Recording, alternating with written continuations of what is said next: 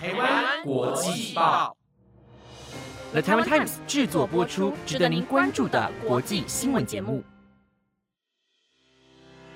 欢迎收听台湾国际报，我是云婷，带您关心今天四月十五号的国际新闻重点。各位听众朋友们，晚安！在节目开始之前，想麻烦大家帮我做一个小动作，就是点开下方的资讯栏，点击我们的 Instagram 连接，这样不仅可以收到我们每周为各位整理的国际大事之外，在下一周还会有抽奖活动的资讯要公布给大家。偷偷告诉听众朋友们，这一次的礼物连我都超心动的，所以大家赶快追踪起来，获取第一手消息吧。那今天的节目内容主要会带听众朋友们关心到欧美国家的政治还有经济等消息，像是美国要撤出阿富汗，还有英国的菲利普亲王葬礼仪式等等。如果你也喜欢我们为您整理的国际消息，也别忘了按下下方的订阅键，就不会错过每天的国际新闻喽。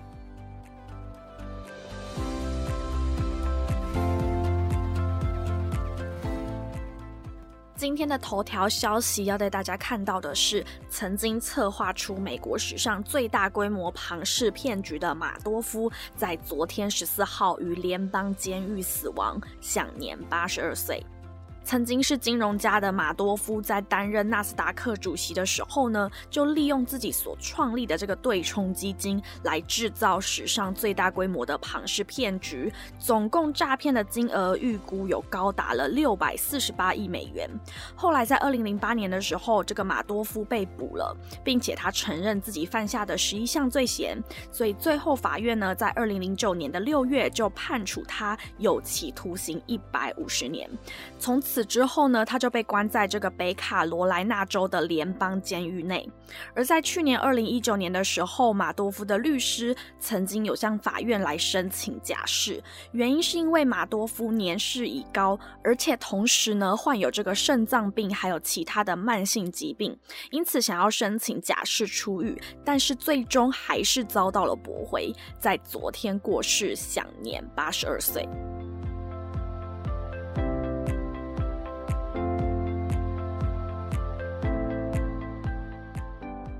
接下来带您关心到美国总统拜登发布的最新消息。美国总统拜登在昨天与白宫发表演说时宣布，将会在今年九一一恐攻二十周年之前撤回所有驻阿富汗的美军，同时北约盟军也会比照美军的撤离时程，共同离开阿富汗。拜登说：“自从美军进驻阿富汗以来，我已经是第四位总统了，我不会把这个责任再交棒给第五位总统。”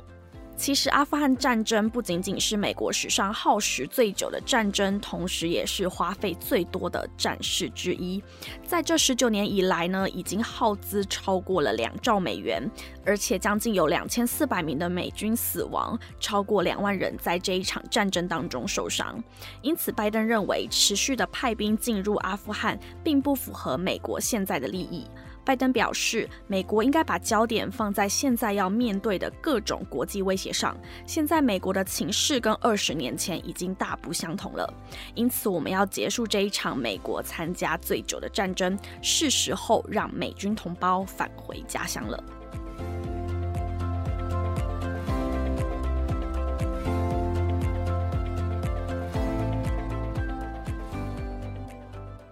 英国女王伊丽莎白二世的老公菲利普亲王在四月九号时过世，享年九十九岁。而他的葬礼呢，定在了四月十七号，也就是这个礼拜六。因此，哈利王子已经飞回英国来奔丧，但是他的妻子梅根因为怀孕的关系，所以并没有同行。英国王室跟政府会针对重要的王室成员来制定详细的葬礼计划，但是因为受到新冠疫情的影响，因此原本规划要让八百人参加的葬礼改为了上限三十人制的仪式，并全程在温莎城堡内举行皇家礼葬。虽然不同于以往的盛大，但也相当符合菲利普亲王在生前时的心愿。该仪式举行之前会先举国默哀一分钟，等到葬礼结束之后，菲利普亲王将会下葬于圣乔治礼拜堂的地下皇家墓室，而葬礼的全程也会透过实况转播，让全国的民众都能够共同参与。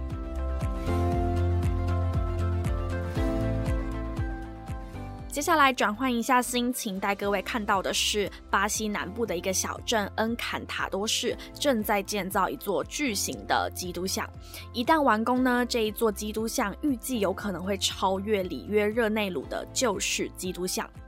在巴西的恩坎塔多市，这一座基督像从二零一九年开始就建造了。在本周的时候呢，已经将头部还有左右张开的双臂给安装上去，剩下身体的部分呢，预计会在今年底前完工。这一座雕像名为守护者基督像，包含全身以及整个基座，大约会有四十三公尺高，而它双臂的距离将会达到三十六公尺，因此预计将会是全球高度最高且展开双臂的。的基督像，同时呢，内部还会配有电梯，而头顶的附近还会设置观景台。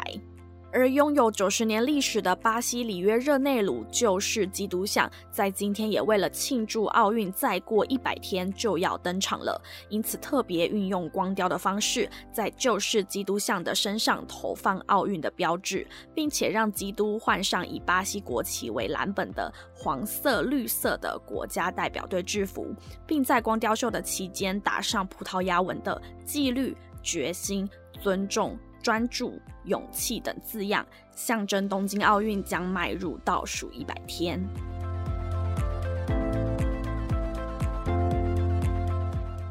接着带听众朋友们看到科技的部分，因为新冠疫情的到来，让许多人的工作模式不得不转为线上操作，因此网际网络的发展以及电子产品的运用研发如雨后春笋般的出现。而近期德国的萨尔兰大学就研发出了一款可以刺激人机互动的电子眼。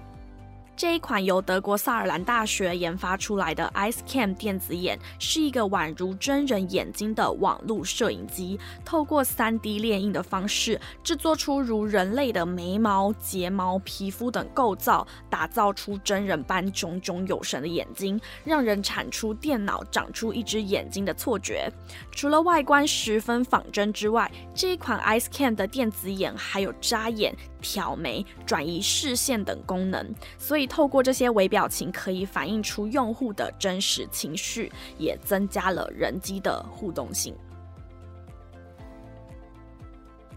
而另外一则，同样也是因为疫情所产生的有趣现象，不知道听众朋友们是否还记得一年前大家疯狂的抢购卫生纸、医疗口罩等用品的疯狂行为吗？美国在去年的三月份新冠疫情刚刚爆发的时候呢，有许多的民众就相当的恐慌，因此到大卖场疯狂抢购卫生纸，囤积在家中。结果这一波抢购风潮过后，让许多人的家里有着堆积如山的卫生纸，甚至到今年，卫生纸还因为这一波囤积潮，导致整体的销售量下滑。根据尼尔森的数据显示，美国去年三月第二周的卫生纸销售额比平常多了一倍。一般来说，全美卫生纸的年销售额大约是九十亿元，但是在去年的时候突破了一百一十亿元，也就代表着今年卫生纸的销售额一定会低于九十亿元。很显然，去年三月的卫生纸抢购风潮所造成的影响，已经在今年初逐渐的浮现。所以也提醒大家，在购买这些用品的时候，还是要衡量一下家中的需求，不要过度购买喽。